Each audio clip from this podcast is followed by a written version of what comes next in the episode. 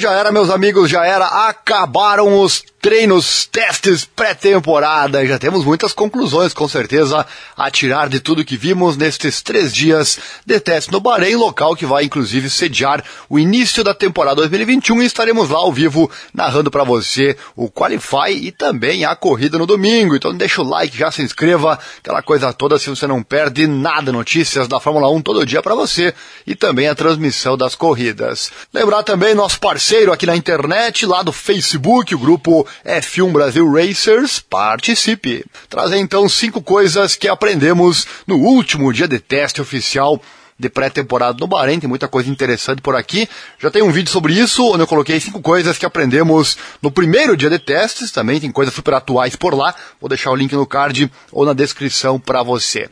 Bom, e em um piscar de olhos, a pré-temporada 2022 da Fórmula 1 está finalizada. No dia 3 e último dia de testes no Bahrein, as equipes aumentaram as coisas que pudemos ver com uma enxurrada de acelerações mostrando desempenho, abrindo a porta para uma hierarquia inicial surgir. Vamos saber então qual é. Primeira coisa que vimos no dia 3 de testes, a Red Bull mostra a sua mão, hein? Olha só, a Red Bull manteve suas cartas escondidas na manga durante toda a pré-temporada. Primeiro lançamento da sua temporada com o Show Car, depois fazendo um shakedown discreto e no Bahrein esperando até o último dia para revelar uma atualização impressionante do SidePod e não desencadeando uma melhoria na placa da asa dianteira até as últimas horas. Mas no último dia no Bahrein, o que eles não esconderam foi o ritmo, com o campeão mundial Max Verstappen rodando pelos compostos macios e perseguindo o desempenho, e os resultados foram suficientes para trazer um grande sorriso no rosto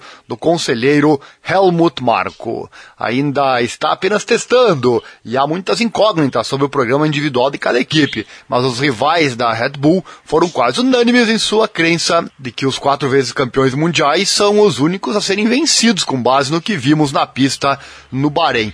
Vou deixar inclusive no link na descrição a volta mais rápida que foi feita pelo Max Verstappen. No fim desse vídeo eu vou trazer todos os tempos, aí você pode comparar com relação a todos os pilotos, mas no link também tem a volta mais rápida. Você pode ir on board com o Max Verstappen durante toda a sua volta, que ele rendeu então a volta mais rápida do dia 3 e dos três dias, inclusive. Segunda coisa que vimos, Mercedes com problemas para corrigir. Enquanto vimos uma Red Bull na ponta, vimos uma Mercedes lá atrás. Será que isso pode acontecer? Uma temporada em que a Mercedes não estará dominando como fez por tantos anos?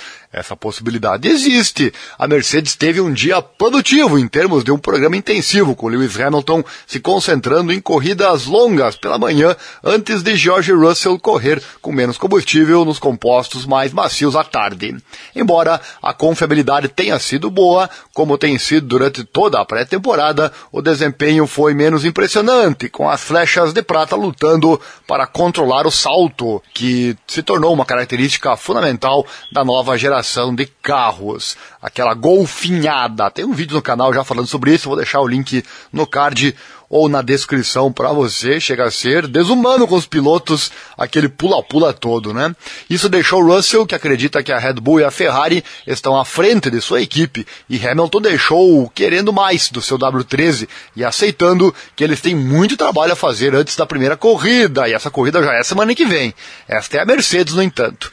Eles são oito vezes campeões mundiais e bem versados em revidar quando estão contra a parede. Hamilton disse hum, após os treinos que com esse carro a Mercedes não vai ser competitiva, ou seja, eles têm muito trabalho a fazer. Mas, como você viu, são oito vezes campeões mundiais. Cacife para fazer isso eles têm, né? Será que vão conseguir? Deixe seu comentário aqui na descrição. Terceira coisa que vimos, Ferrari mantendo as sobrancelhas levantadas. O chefe da Ferrari, Mattia Binotto, se manteve firme e se recusou a se deixar levar pela pré-temporada super suave da sua equipe.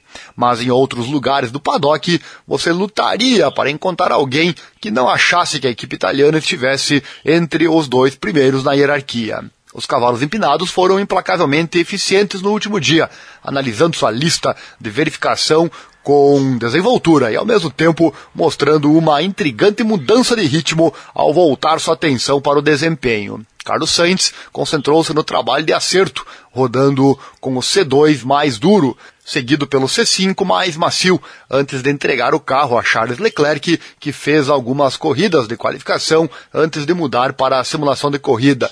Mais uma vez foi livre de problemas e a correlação é considerada muito forte. Outra equipe que vem bem que para muitos pode sorrir muito nesta temporada 2022. Sobre pneus tem um vídeo aqui no canal que eu fiz recentemente também, link na descrição ou no card. As três primeiras corridas a Pirelli já lançou quais serão os pneus utilizados. Assista o vídeo bem bacana. Seguindo, quarta coisa que aprendemos no dia 13 de testes. McLaren suporta mais frustração. Os altos de Barcelona serão sentidos há muito tempo para a McLaren, que passou por um momento desafiador no deserto esta semana, pois sua, seus testes foram severamente limitados por um problema no eixo dianteiro que eles não conseguiram resolver completamente. O sentimento geral na equipe é que eles têm muitas melhorias a fazer em geral, mas a confiança de que podem progredir antes do GP do Bahrein do próximo fim de semana.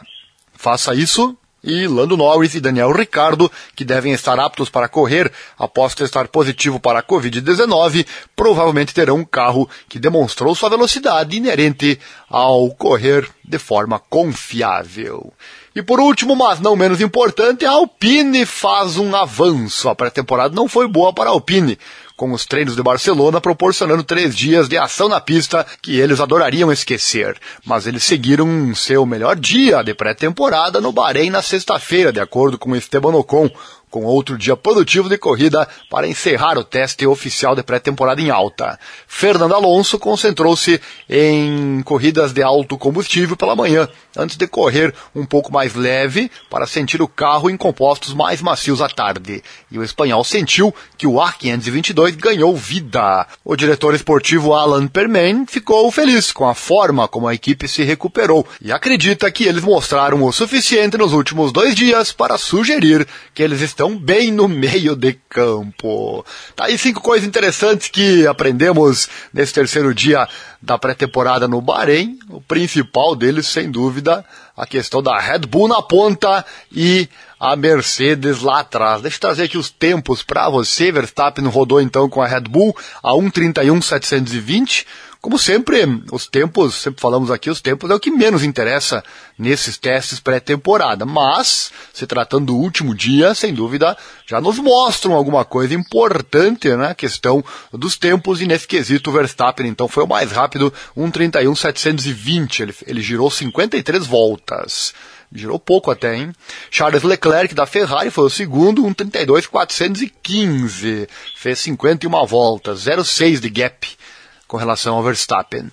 Fernando Alonso foi o terceiro da Alpine, 1.32.698, 0.978 de gap. São os três então dentro do mesmo segundo. Depois em quarto, George Russell, o Valtteri Bottas em quinto, Yuki Tsunoda em sexto, Sérgio Pérez em sétimo, Mick Schumacher, oitavo colocado, Lando Norris é o nono, Sebastian Vettel foi o décimo, Ozou Guanyu, décimo primeiro, Pierre Gasly, décimo segundo, Carlos Sainz, décimo terceiro, Alexander Albon, décimo quarto, Nicolas Latifi, o décimo quinto, Lance Stroll, décimo sexto, Lewis Hamilton, décimo sétimo, e o Kevin Magnussen foi o último colocado. A Haas, que tinha feito sua graça no, no nos testes 2, e agora ficando na última posição com o Kevin Magnussen, enquanto que o Mick Schumacher foi bem, hein? Oitavo colocado. Chegou até aqui, deve ter gostado, né? Deixa o like, se inscreva, aciona no sininho, clique em todas as notificações, assim você não perde nada. Lembrando que aqui tem vídeos todo dia para você ficar por dentro do que está acontecendo no mundo da Fórmula 1 e também a transmissão de todos os treinos e todas as corridas para você. Valeu, abraço, até mais!